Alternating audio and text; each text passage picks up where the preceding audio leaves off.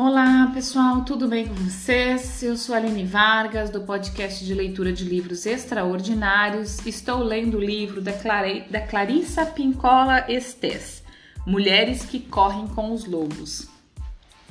Vou dar sequência onde paramos no último episódio. Estamos no subtítulo A Volta à Superfície. Uma boa leitura e uma boa escuta para nós. Para a mulher moderna, a Ulu a faca simboliza seu insight, sua disposição e sua capacidade de eliminar o supérfluo, de criar finais nítidos e abrir novos começos. O fogo que ela sabe fazer demonstra sua capacidade de se erguer a partir do fracasso, de criar paixão por si mesma, de reduzir algo a cinzas se necessário. Suas esculturas de pedra encarnam, encarnam a lembrança que ela tem da sua própria consciência selvagem, da sua união com a vida institual natural. Como filho da mulher foca, aprendemos que chega perto das criações da mãe da alma. Que chegar perto das criações da mãe da alma significa encher os pulmões com ela.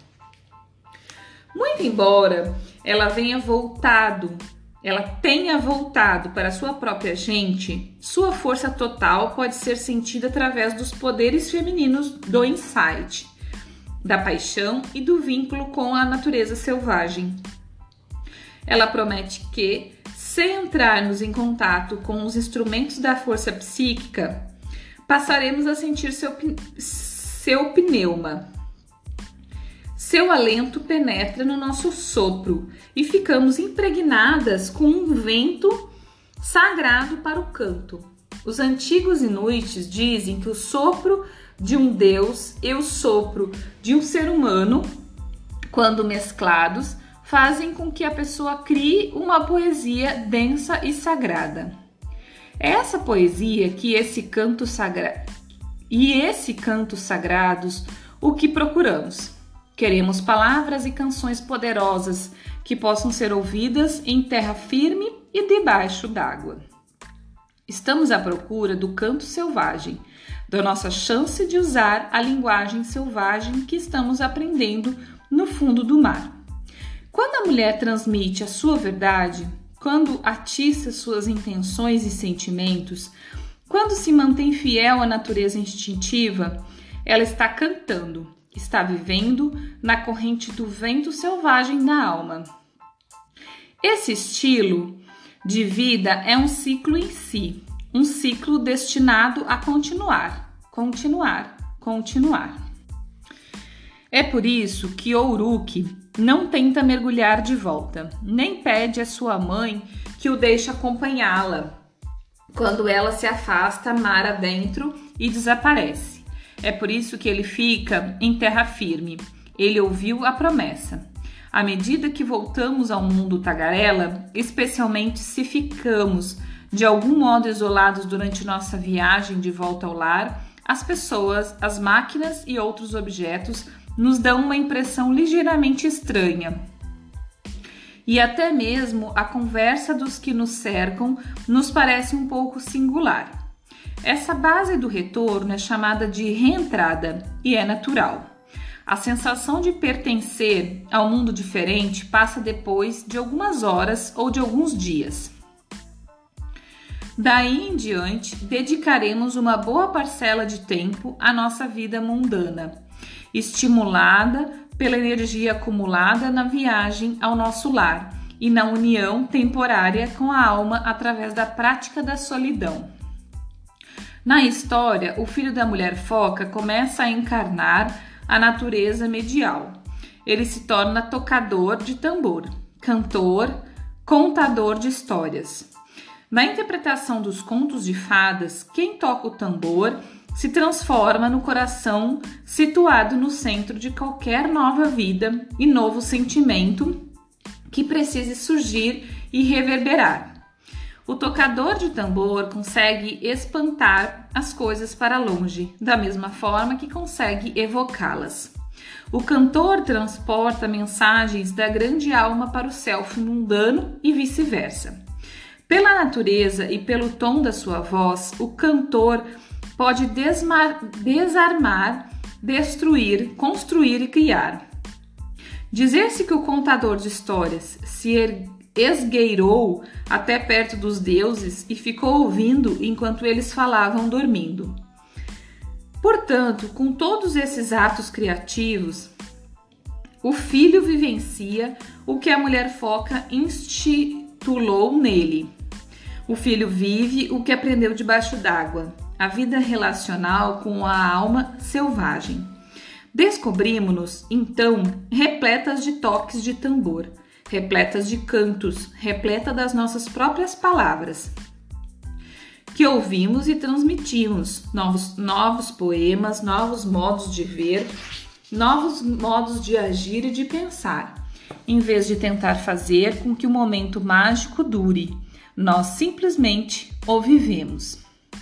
Em vez de oferecer resistência ao trabalho da nossa escolha ou de ter pavor dele, nós mergulhamos nele com facilidade, vivas, cheias de novas ideias e curiosas para ver o que virá a seguir. Afinal de contas, a pessoa que está retornando sobreviveu a ser carregada mar adentro pelos grandes espíritos das focas. A prática da solidão voluntária. Em meio à névoa cinzenta da manhã, o filho já adulto ajoelha-se numa rocha no mar e conversa nada mais, nada menos do que com a mulher foca. Essa prática diária e intencional da solidão permite que ele se aproxime do lar espiritual em um modo criterioso, não somente ao mergulhar até o lar da alma por períodos mais longos, mas com a mesma importância, ao ser capaz de invocar a alma até o mundo da superfície por períodos muito, muito curtos. Para ter esse intercâmbio com o feminino selvagem, a mulher precisa deixar temporariamente o mundo, colocando-se num estado de solidão, alone, al, solidão, alone, alonese, desculpa, alonenes, no sentido mais antigo do termo. Outrora, a palavra alone só era tratada como duas palavras. Al, one.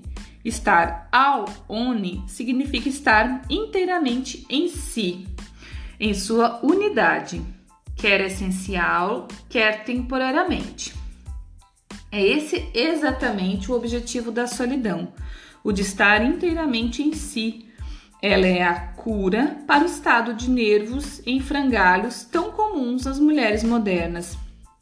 Aquele que a faz montar no cavalo e sair cavalgando em todas as direções, como diz um velho ditado. A solidão não é uma ausência de energia ou de ação, como acreditam algumas pessoas, mas é sim um tesouro de provisões selvagens a nós transmitidas a partir da alma. Nos tempos antigos, a solidão voluntária era tanto pali palia paliativa quanto preventiva. Ela era usada para curar a fadiga e para evitar o cansaço. Ela era também usada como um oráculo como um meio de se escutar o self interior a fim de procurar conselhos e orientação de desculpa, conselhos e orientação que de outra forma seriam impossíveis de ouvir no borburinho do dia a dia. As mulheres nos tempos antigos, assim como as mulheres aborígenes modernas, reservavam um local sagrado para essa indagação e comunhão. Tradicionalmente, diz-se que esse lugar era reservado para a menstruação, pois durante esse período a mulher está muito mais próxima do autoconhecimento do que o normal. A membrana que separa a mente consciente da inconsciente fica, então, consideravelmente mais fina. Sentimentos, recordações e sensações, que em geral são imperdidos, impedidos de atingir a consciência, chegam ao conhecimento sem nenhuma resistência. Quando a mulher procura a solidão durante esse período, ela tem mais material a examinar. No entanto, nas minhas conversas com mulheres de tribos das Américas, do Norte, Central e do Sul, assim como com descendentes de algumas tribos eslavas, descobri que os lugares das mulheres eram usados a qualquer hora, não apenas durante a menstruação. Descobri ainda que cada mulher muitas vezes tinha seu próprio lugar da mulher, que podia ser uma certa árvore, algum lugar à beira d'água, algum, algum aposento natural criado pela floresta ou pelo deserto, ou alguma gruta oceânica. Minha experiência de análise com mulheres me leva, me leva a crer que grande parte do meu do mau humor pré-menstrual da mulher moderna não representa apenas uma síndrome física, mas também pode ser atribuído ao fato de a mulher se ver frustra frustrada na sua necessidade de reservar tempo suficiente para se revitalizar e se renovar. Sempre rio quando ouço alguém criar alguns dos primeiros antropólogos. Desculpa, sempre rio quando ouço alguém citar alguns dos primeiros antropólogos que afirmavam que as mulheres menstruadas de várias tribos eram consideradas impuras e forçadas a deixar a comunidade até que tivessem terminado. Todas as mulheres sabem que, mesmo que existisse um exílio ritual forçado como esse, cada uma das mulheres, quando chegada a sua hora, sairia da aldeia triste e cabisbaixa, pelo menos até não estar mais à vista, e de repente sairia saltitante pelo caminho, tagarelando o tempo todo. Como na história, se fixarmos uma prática regular de solidão voluntária, estaremos propiciando uma conversa entre nós mesmas e a alma selvagem que se aproxima da terra firme. Agimos assim não só para estar perto da nossa natureza selvagem e profunda, mas, como na tradição mística, desde, desde tempos imemoriais, o objetivo dessa união é o de que nós façamos perguntas e de que a alma dê conselhos. Como se pode invocar a alma? Há muitas formas: pela meditação, pelos ritmos da corrida, do toque de tambor, do canto, do ato de escrever, da pintura, da composição musical, de visões de grande beleza, da oração, da contemplação, dos ritos e rituais de ficar parada e até mesmo de ideias e disposições de ânimos arrebatadoras. Todos eles são convocações psíquicas que chamam a alma da sua morada até a superfície.